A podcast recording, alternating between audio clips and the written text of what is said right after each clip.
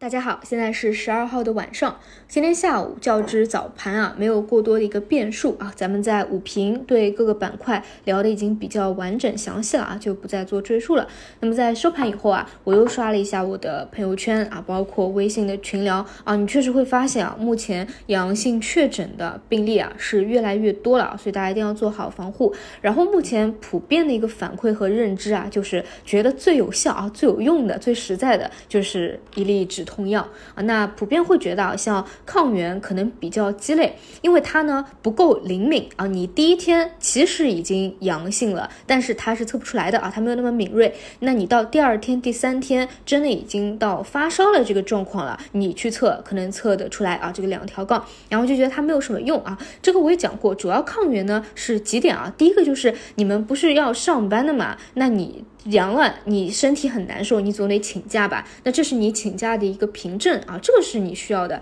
第二点就是有些公司啊、工厂啊或者学校啊啊，还有一些老年人啊，如果有这个需求啊，政策上的要求的话啊，是需要每天进行一个检测啊，然后这样就避免嘛你这个到岗率受到过多的影响啊。主要是这两点是它的一个需求端。但不管怎么说啊，这些药也好啊，抗原也好啊，毕竟是短期一个改变的一个刺激啊，后面。反正大家还是要做好一个落袋的动作啊，不要把它当成是一个特别长长期的一个趋势。那我个人认为啊，如果真的要谈到中长期的趋势发展的话，我个人会认为医疗医在线的那种医药诊疗和互联网的问询，它是更加偏长期的，它是一个消费习惯的一个形成啊，包括呃包括一个观念的一个转一个转变吧，包括像今天午后啊四点钟的时候，我看到联防联控也在发了一条通知，就。说医疗机构啊是可以在线开新冠处方的，也鼓励医疗机构啊委托第三方送药到家。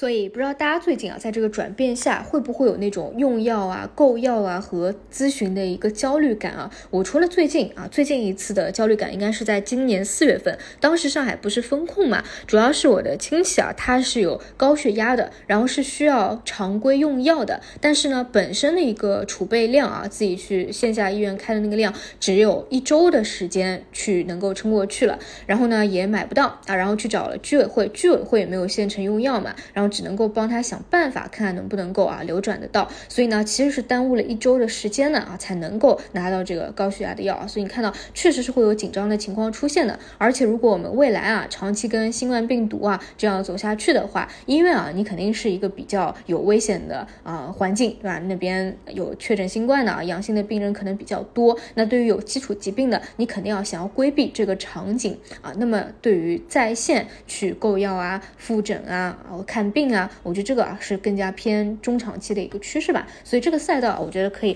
啊偏中长期保持一个关注啊，它不像那种抗原啊，更多是爆发性的那种短期的啊。然后说到这一块啊，市场目前的一个共识和认知依旧是啊，什么时候资金从中高位的，比如以岭药业当中释放出流动性来。这样，其他板块和方向呢，才能够啊有更多的活水啊，有更多的一个持续性来。那么目前呢，还是聚焦在三大方向啊，数字经济、经济复苏、新技术这三大方向啊，今天也是分别都有所活跃的，也是我们每天在节目当中啊会去梳理关注。它的一个最新消息的一个动向啊，那比如像今天数字经济啊，午后就非常的活跃啊，像那种典型的趋势股啊，机构标啊，易华路、深桑达啊，这表现都是比较出色的，而且呢，前期就算回调也是相对比较抗跌的啊。那么像新技术的话，今天啊，HJT 等个别的个股的方向啊也是非常强，新技术啊是今年啊个股涨幅最大的一个分支，所以呢，大家也会去期待啊，在今年的最后半个月啊，资金会不会再抱团。来一波，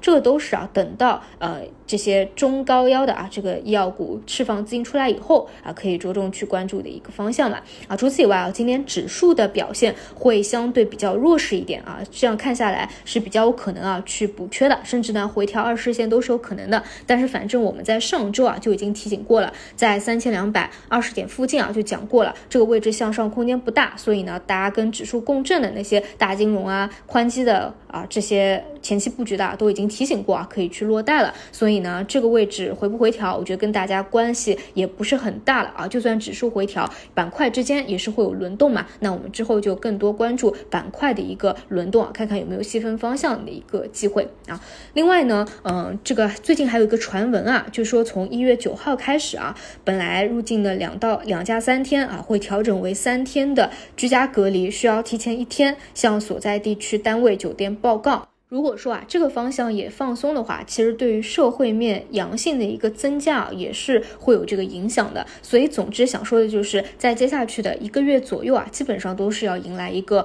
啊高峰期了。一方面啊，大家如果不想要挤在第一波高峰期就阳的话，一定要做好防护啊。当然，其实很多东西都是防不胜防，对吧？那第二点就是啊，也要意识到啊，就是它这个我们逐步的放松啊，并不是说整个社会面消费场景就变得人山人海了。其实这个更痛阵痛。痛期啊，不知道大家是怎么想的？反正我身边的朋友本来可能比较活跃，但是这段时间呢，也更想要去宅在家里面，所以呢，一些线下的场景啊、商场啊，反而啊会有一些冷清。所以啊，这个阵痛期啊，反映到资本市场会不会有一个冲击，也是大家后续啊需要去着重防范的一点啊。以上就是今天的内容，我们就明天再见。